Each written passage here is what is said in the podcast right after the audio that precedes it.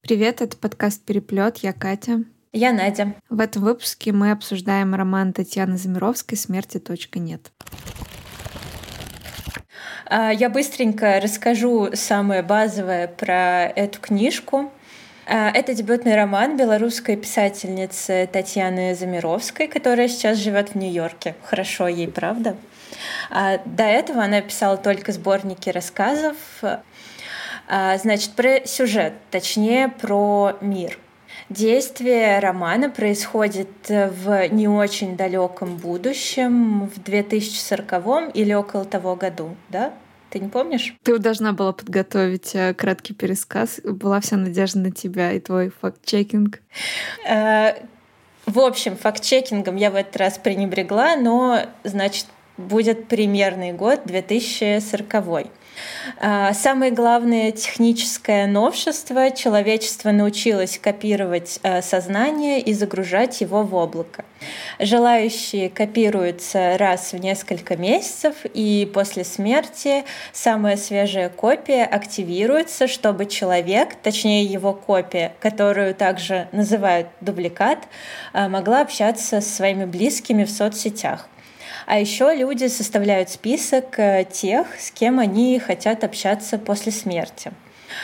А в начале цифровые копии, дубликаты существовали изолированно, но представьте себе человеческое сознание, которое просто сидит в одной комнате и ждет, пока кто-то из родственников напишет в мессенджере. Естественно, это очень негуманно, поэтому возникло движение за права мертвых, и мертвые добились э, объединения контекстов. У них появился общий мир, составленный из коллективных воспоминаний и, собственно, собственно, так мертвые получили возможность общаться друг с другом, работать, заводить романы, ходить в бары и так далее.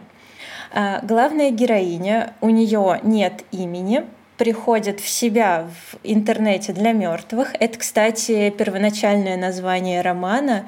А, Смерть.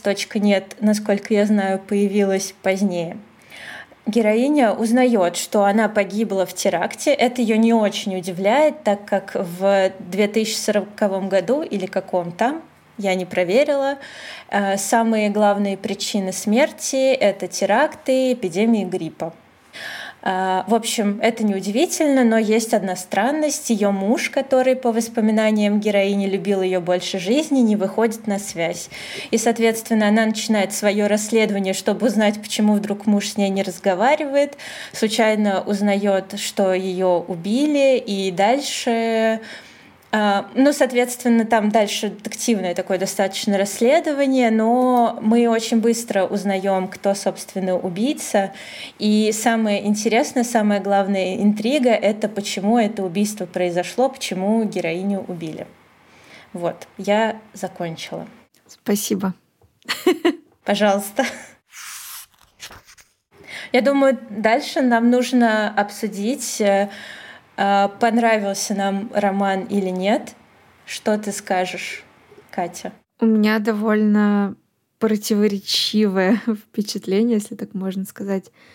А, вначале мне роман очень сильно понравился. Я вообще не могла оторваться, потому что и интересная интрига, и столько интересных тем и идей поднимается в этом романе. Но ближе к середине у меня периодически было желание бросить. Наверное, мы чуть позже поговорим, почему. И к финалу я уже подбиралась, если честно, изрядно уставший. Хотя роман не то чтобы очень большой.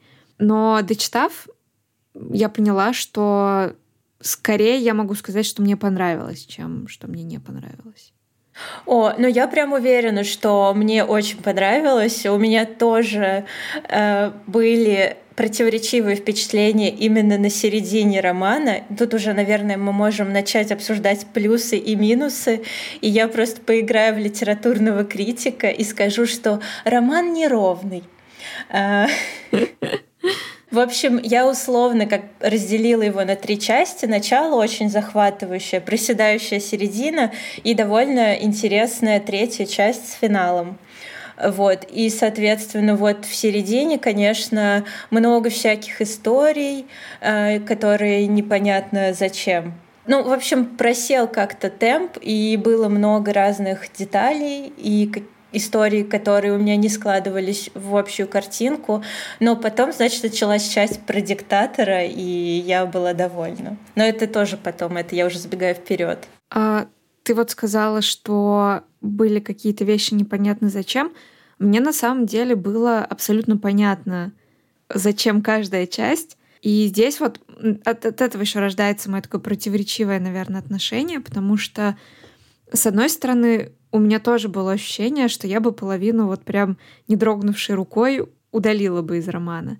Но с другой стороны, я понимаю, что все эти истории, сюжетные ответвления, подробности и повторы, они работали на то, чтобы читатель очень хорошо разобрался в том, как этот мир работает.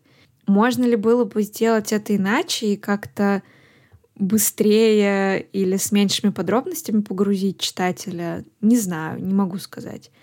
И с одной стороны, да, эти все подробности очень утомляют, но с другой стороны, возможно, без них роман бы не производил в финале такого эффекта и не складывался бы в такую очень цельную и сложную картину. У меня есть, конечно, что тебе ответить э, в том плане, что, например, э, многие повторы и детали мира — это не то, что я назвала лишним. Мне, наоборот, очень понравилось, как э, писательница конструирует этот мир и сколько в нем вообще деталей.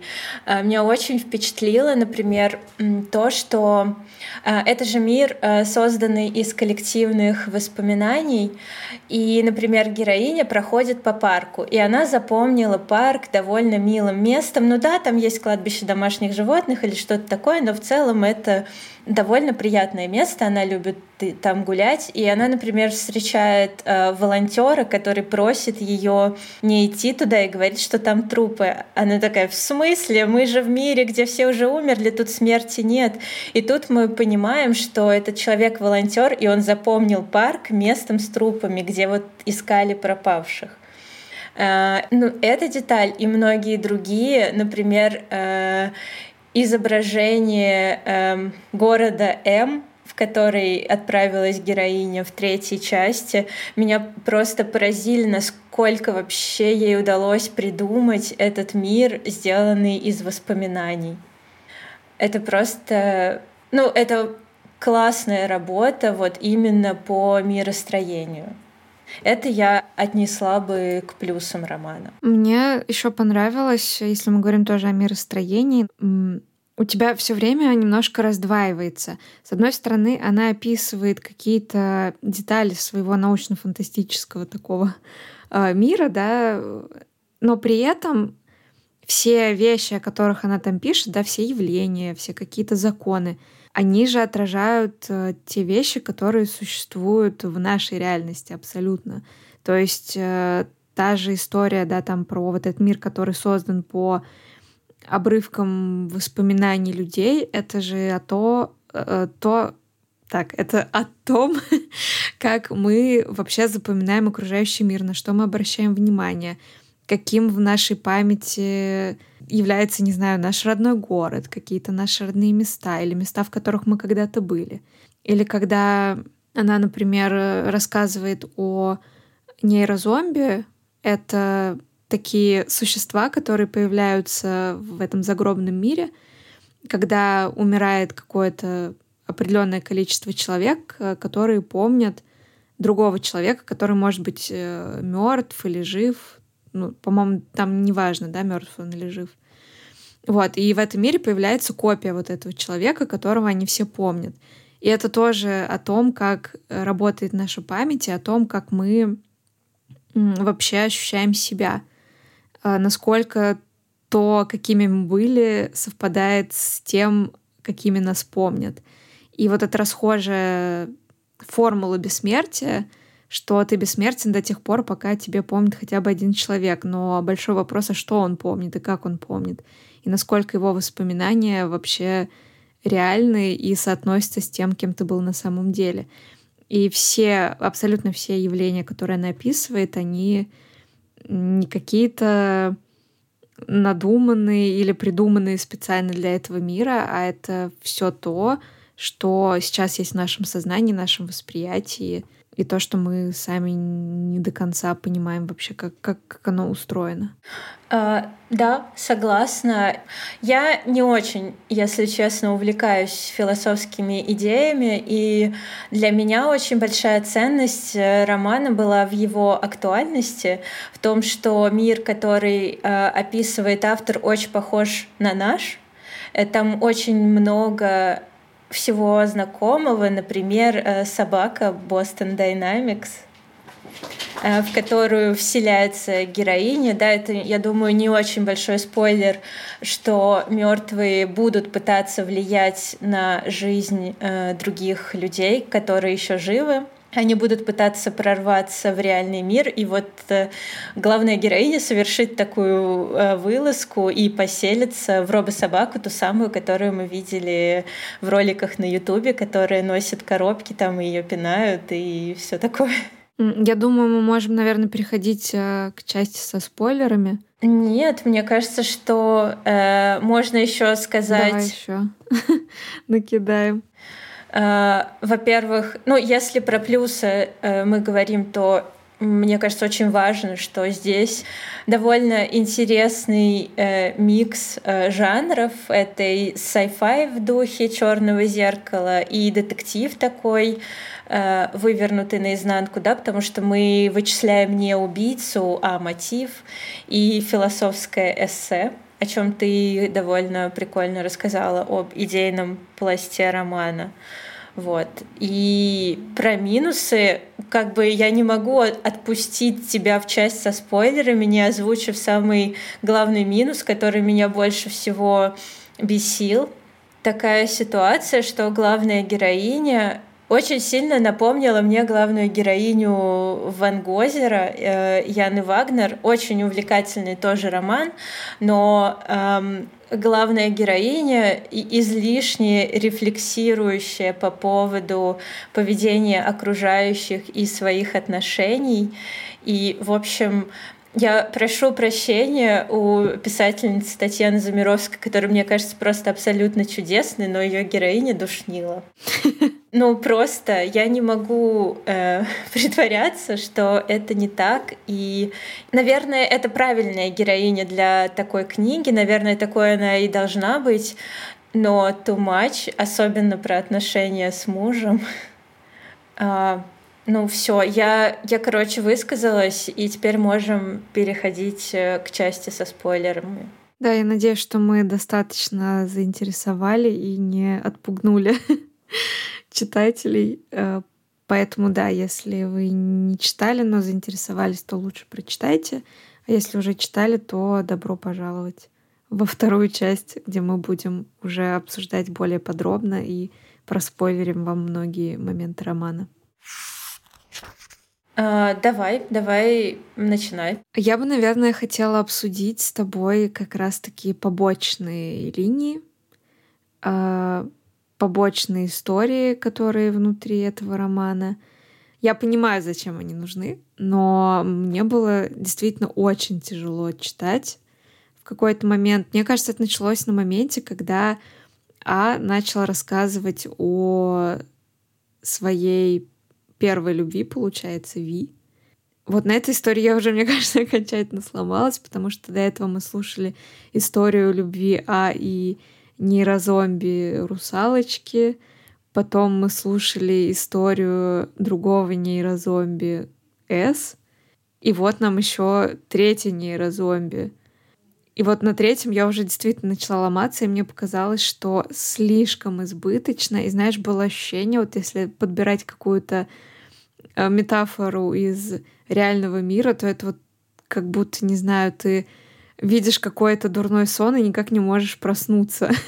У меня почему-то было вот такое ощущение, мне действительно было прям тяжело, я в какой-то момент даже думала бросить. Да, есть такая тема, и э, нужно еще сказать, что эти истории, естественно, это истории любви, э, которые вспоминает человек, и они все рассказаны в таком очень сентиментальном ключе. И мое черствое, э, холодное сердце было э, раздраженно билось в такт аудиокниги, потому что я такое не люблю. Но э, нужно отдать должное автору. Оказалось, что она все эти истории рассказывала не зря, и в итоге э, с помощью них э, показала нам, э, что нейрозомби — это, наверное, в чем то даже более живые люди, чем дубликаты. А для меня это опять же была история о памяти, потому что «Русалочка» — это история о девушке, которая умерла. Ее запомнили разные люди, и поэтому она была довольно странная натура. И здесь как раз э, обманчивость нашей памяти, да, что люди, с которыми мы общались э, по-разному, ну, я имею в виду, кому-то мы были там детьми, ну, дочерью, да, она кому-то была, кому-то она была сестрой, кому-то любовницей. И эти люди, естественно, помнили абсолютно разные ее стороны. А потом история про вот этого С, это история про э, популярного человека, которого помнит много-много фанатов. Это логично, да, что в этом мире, где вот такие нейрозомби появляются, такой нейрозомби бы тоже должен появиться, и вот он есть. Ви — это вообще тут ну, там довольно интересная развязка, да, что мы в итоге понимаем, что ее вообще никогда не было. То есть это история о ложных воспоминаниях. Как я уже сказала, это очень классная особенность романа, да, что они описывают и разные явления нашего сознания, нашей памяти, и при этом делают мир достоверным, потому что, наверное, если ты там будешь прикапываться к сюжету, к миростроению, то ты рано или поздно задашься вопросом, а где же вот, например, популярные люди, да, почему там нейрозомби Бритни Спирс, например, нет. А получается, что, в общем-то, она вполне там появиться могла. Да, это круто, но смотри, в финале романа, да, если уже совсем, да, спойлерить, оказывается, что они способны к смерти, и они способны родить ребенка, как в конце мы узнаем, то что люди, которые беременеют и рожают детей, это всегда там дубликат и нейрозомби. Вот, то есть каким-то образом получается, что что они даже ближе к человеку, чем вот такое вот э, чистое рефлексирующее сознание. Я как-то не до конца это, может быть, осознала, почему, почему так получилось в финале романа. Но я очень благодарна за то, что эти истории не просто рассказали ради прикола, а что они в итоге сложились вот эту в такую э, красивую, интересную картину. Ну, мне тоже не до конца понятно, финале, почему имена не оказываются самыми живыми. Может быть, как раз потому, что человек, наверное, тоже в каком-то конечном счете не только отдельное сознание, но мы же все социальные существа.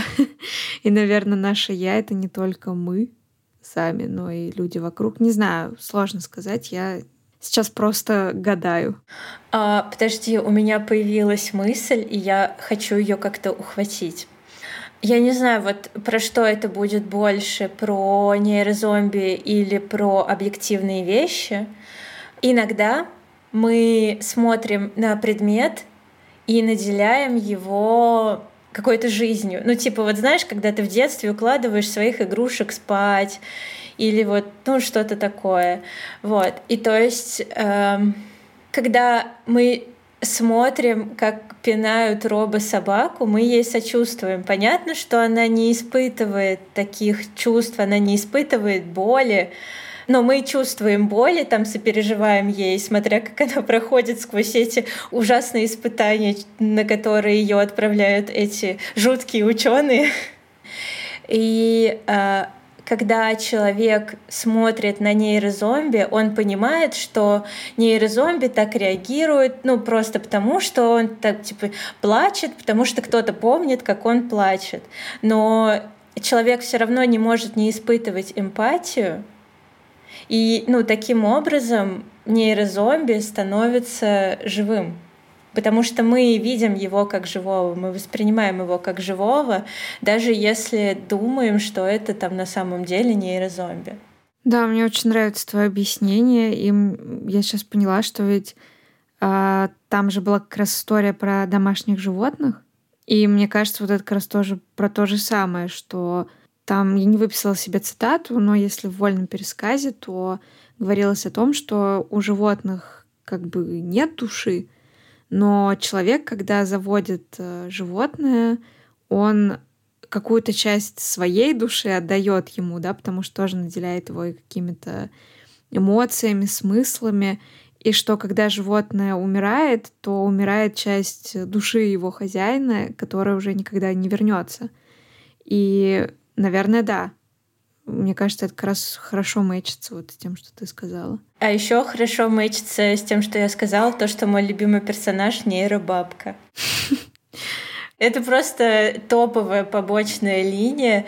Значит, э, главная героиня видит э, котиков, догадывается, что это объективные котики, то есть это не вещи, созданные из воспоминаний, ну и там не животные, созданные из воспоминаний, а прям настоящие реальные котики, то, что называется объективные вещи. Она Э, пытается забрать себе этого котика, а потом понимает, что есть э, бабка-хозяйка. И через некоторое время мы узнаем, что бабка просто создана воспоминаниями котов что она на самом деле не но это э, самый э, обаятельный персонаж, наименее душный, просто комик-релив если честно. Всем советую обратить внимание на линию нейробабки и также насладиться ей, как я. Это лучшая побочная линия. А вот э, говоря о других побочных линиях, мне знаешь, что непонятно? Э, мне вообще непонятна линия с матерью героини и линия с ее дочерью. Ну, то есть на дочь она вообще просто в какой-то момент забила, а потом такая, почему моя мать не хочет со мной общаться? А ты со своей дочерью общаешься на минуточку? Что ты вообще думаешь по этому поводу? Ну, в конце тоже понятно, зачем была линия матери и все эти истории про ее погибающих э, друзей, так назовем. Все ради того, чтобы вот эти письма потом сыграли в конце. Но мне тоже как-то не очень понравилось. С другой стороны, это было про смерть, про вообще человеческое восприятие смерти и жизни, потому что ее мать же, она принципиально не копировалась и говорила о том, что жизнь потеряет смысл, если я решу копироваться, потому что если она не конечна, то в ней нет никакого смысла. Там было же вот, что у нее сначала первая любовь в воде умерла, потом подруга. Э, и вот эти переживания смерти, мне кажется, это были вот связаны с как раз э, линии матери героини. И вся она, как я уже сказала, была ради писем, которые в конце стали порталом, через который героиня смогла проникнуть в мир живых.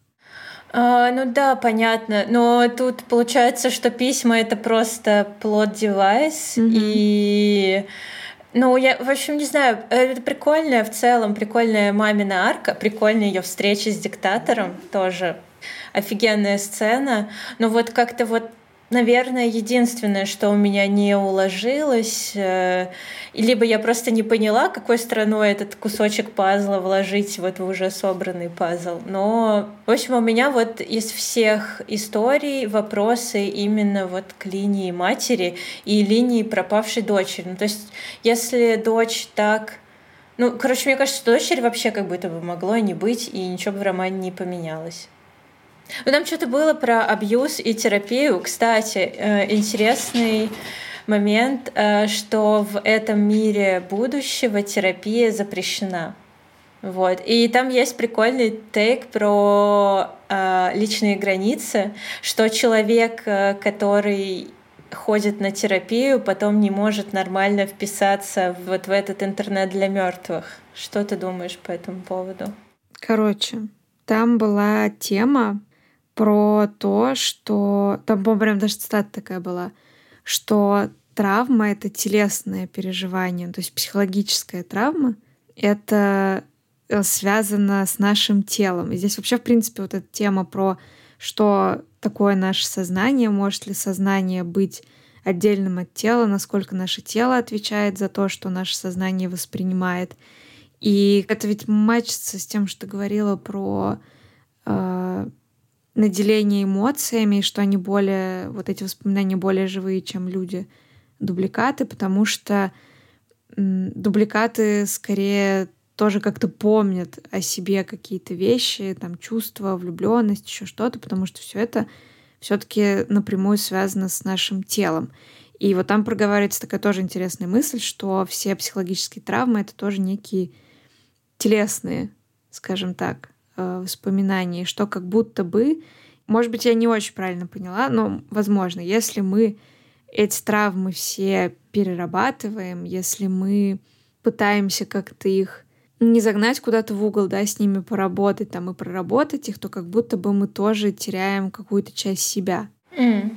Uh, честно, не, не понимаю вот эту часть, но ну, вообще очень, очень любопытно. Я надеюсь, если кто-то из наших читателей, ой, слушателей прочитал уже Э, роман, то, может быть, вы выскажете какие-то мысли. Там была же история еще про э, пересадку как раз э, сознаний в э, тела других людей. И там же вот была эта тема, что люди, которые ходили на психотерапию, они не выдерживали в чужом теле. А, да, это были какие-то военные эксперименты. Да, да. А люди, которые не ходили на психотерапию, они могли нормально в чужом теле существовать. По-моему, там так было, если я ничего не путаю сейчас. Но я бы проверила этот момент. я что-то не надеюсь на свою память. Я пытаюсь вспомнить. Но там точно было, да, про каких-то военных. И если они ходили на терапию, то у них были трудности. И мне кажется, да, в чужом теле. Там это важно было для финалу тоже, когда она в тело этого диктатора переселилась. О, диктатор — это вообще просто тоже такая же классная линия, как с нейробабкой. Но мне нравится все чумачеча. Что вы от меня ждете еще? А, в общем, а, главная героиня очень-очень хочет узнать, э, почему ее убили, Ей кажется, что если она попадет в реальный мир и сможет поговорить со своим убийцей, то это ей поможет. И, соответственно, у нее есть э, путь э, — это вселиться в тело диктатора. Диктатор э, всем нам знакомый, он не называется, естественно, по имени, но мы можем догадаться, так как писательница сама из Беларуси и героиня возвращается в Э, родную страну своей матери, там есть город М, то мы, естественно, понимаем, что диктатор — это э, никем из нас не любимый мистер Лу.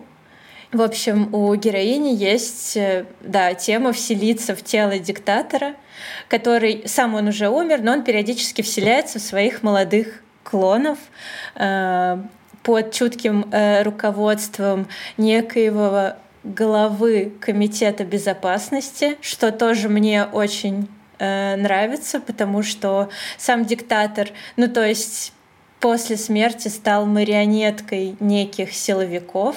А мне кажется, что это очень похоже на реальную жизнь, когда диктатуры заканчиваются военным переворотом, который осуществляется руками тех, кто помогал делать репрессии и удерживать власть. В общем, такая довольно-таки политическая сатира или ирония. А это вот моя собака играет своей костью. Смотрите на это. Ну нет, это только Катя может посмотреть, а вы можете только послушать. Я извиняюсь за свой сбивчивый рассказ э, про диктатора и за смешные собачьи звуки. Ну, мне, мне кажется, ты все правильно рассказала. Но для меня такой финал был довольно неожиданным. Хотя, с другой стороны, тема вообще какой-то коллективной памяти, коллективной травмы, а все мы понимаем, что жизнь в стране с э, таким правителем — это определенно коллективная травма. Они тоже в романе были, поэтому, в принципе, ну, оно тоже к месту. Там есть офигенная сцена, где героиня вселилась в клона диктатора и пришла вот этим клоном к своей маме, которая ненавидит этого диктатора.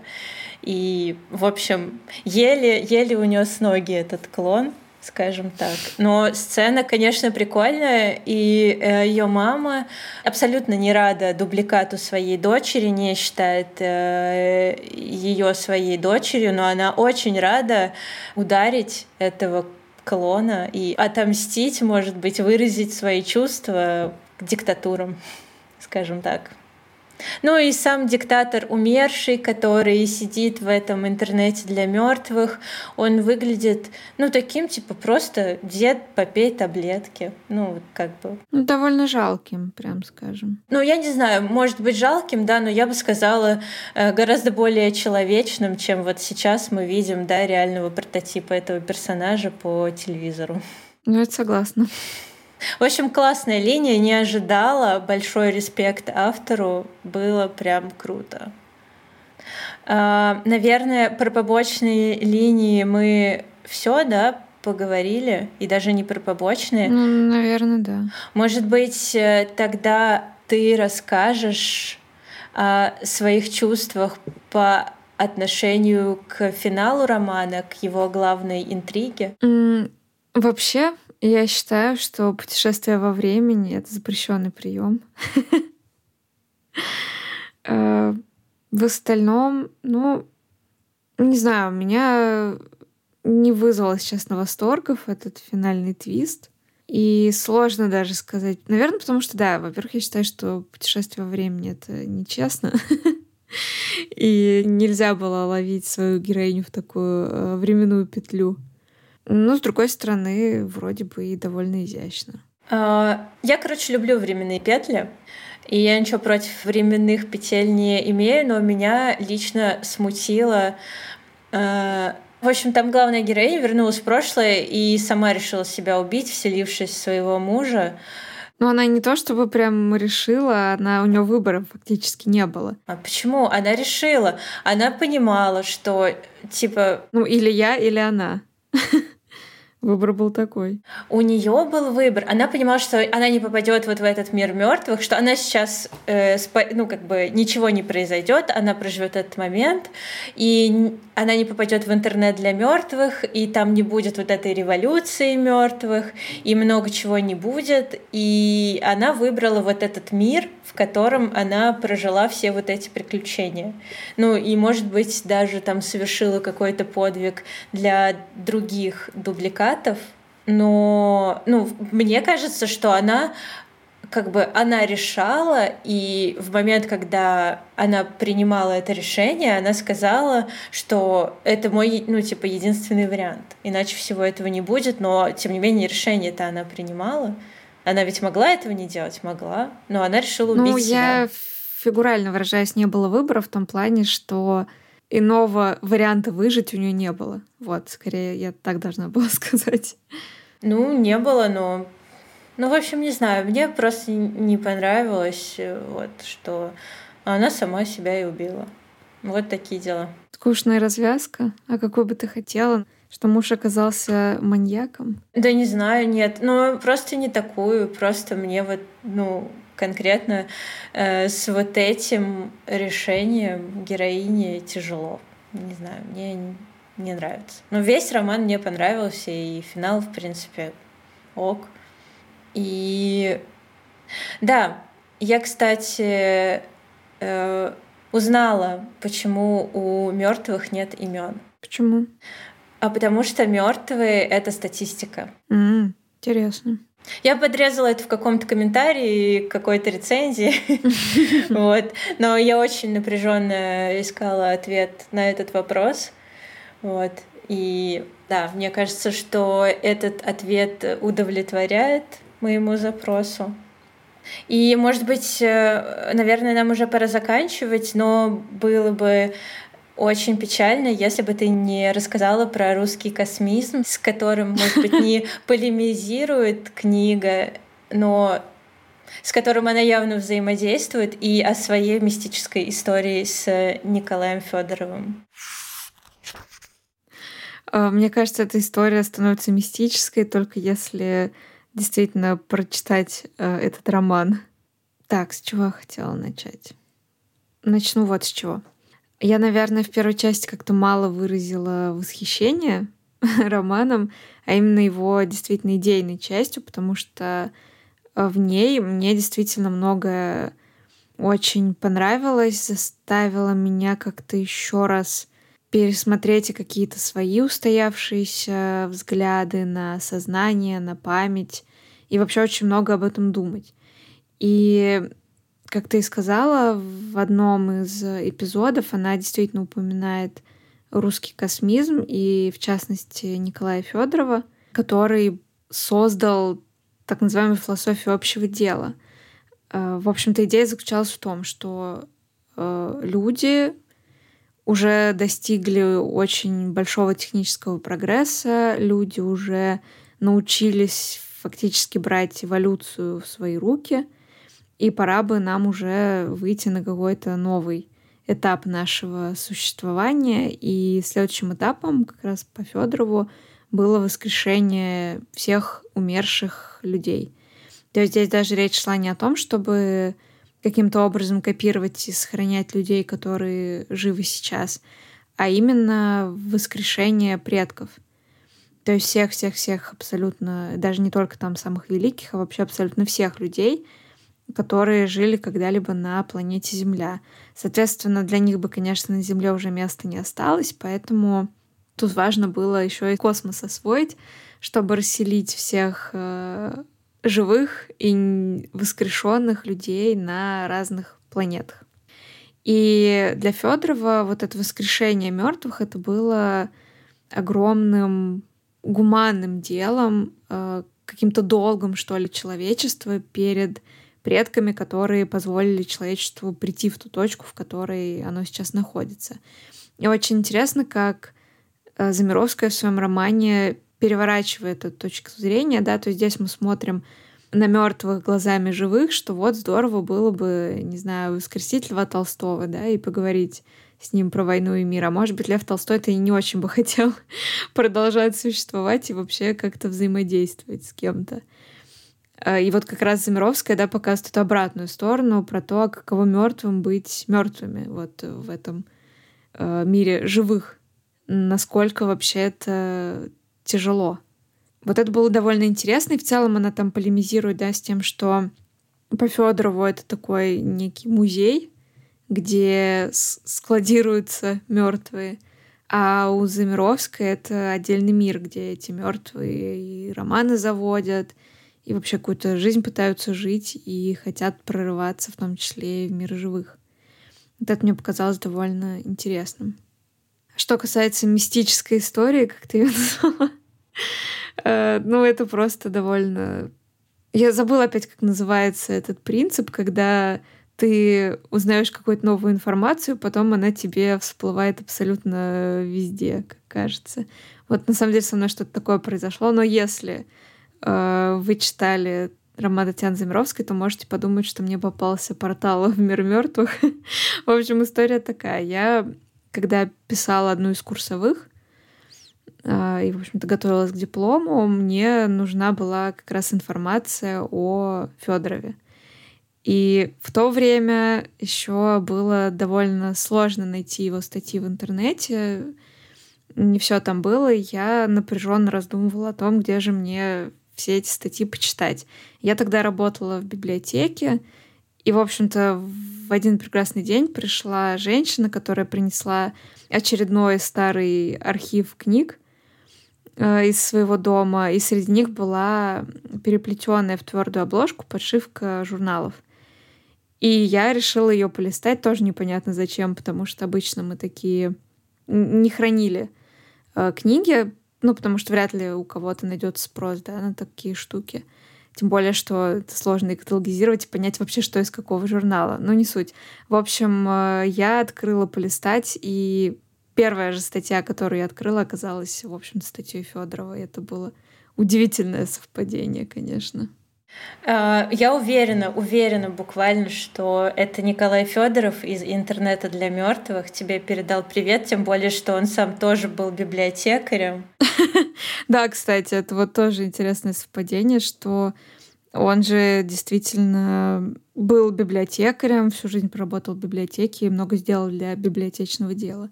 Поэтому это даже, наверное, да, вдвойне какое-то интересное и необычное совпадение. Вот. Бывают и такие моменты. А, ты знаешь, в общем, мне с самого начала э, не понравились идеи русского космизма, и я не понимала, почему их называют э, гуманистическими.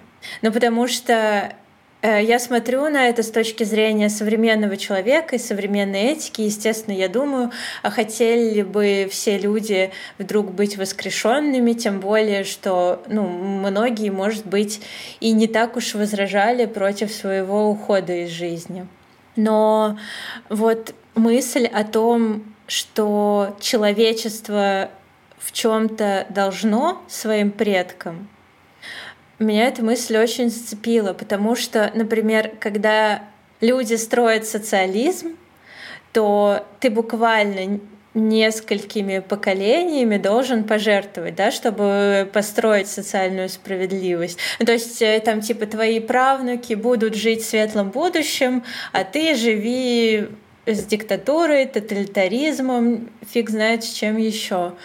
И, соответственно, да, это светлое будущее действительно ведь должно людям, которые строили это все.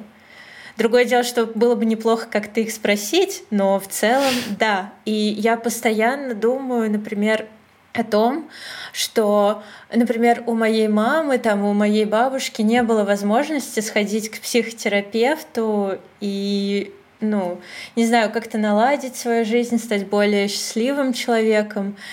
А у меня эта возможность есть, ну, во многом благодаря им. Вот. И может быть, что-то и есть в русском космизме. Ну, определенно есть. Он вообще очень сильно повлиял на философскую мысль начала века. И, возможно, наши космические успехи были невозможны без э, вот этой философии. Поэтому Спасибо им. И Николаю Федорову в частности. А, я еще, ты сказал социализм, мир мертвых, и что я вспомнила? Ханну Рейниеми. Здравствуйте. Зашел в этот подкаст в очередной раз. А, Страна вечного лета. Я когда читала Смерти нет, вспоминала все время страну вечного лета, потому что там что? Там начало века, альтернативная история, смерть побеждена, люди, которые умирают здесь, если у них есть специальный билетик, могут попасть в мир мертвых, в страну вечного лета, который, в общем-то, представляет загробный мир. Конечно, не настолько глубокий, как у Замировской, но принцип примерно тоже, и там, в общем-то, разворачивается такая шпионская интрига. Но там больше взаимодействуют два мира. Мир живых и мир мертвых. Там есть шпионы, которые работают и по ту, и по другую сторону. В общем, довольно занимательно. И я вот его прям вспоминала. И ты мне еще про социализм напомнила. Я сразу у меня лампочка загорелась, потому что там, как я уже сказала, от начала века, то есть там в загробном мире тоже существует СССР и э, все остальные страны. тоже что-то типа шпионской войны происходит э, между ну, там британская разведка и разведка СССР. Ну, в общем, тоже такой лихо закрученный роман. Не читала, но теперь хочу. Я, кстати, отдала ее в библиотеку партнерского материала, так что ты можешь ее там взять. О, неплохо. А, ну что, меня, наверное, больше нечего сказать. Кроме того, что книга абсолютно точно заслуживает вашего внимания. Хотя почему я говорю это здесь, в части, где мы уже все на свете проспойлерили? не очень понятно. Стоило бы это сказать вначале. Да, очень крутой роман. Я советую всем, кто не прочь читать э, длинные романы. Вот такие дела. Спасибо, что послушали. Пока. Пока.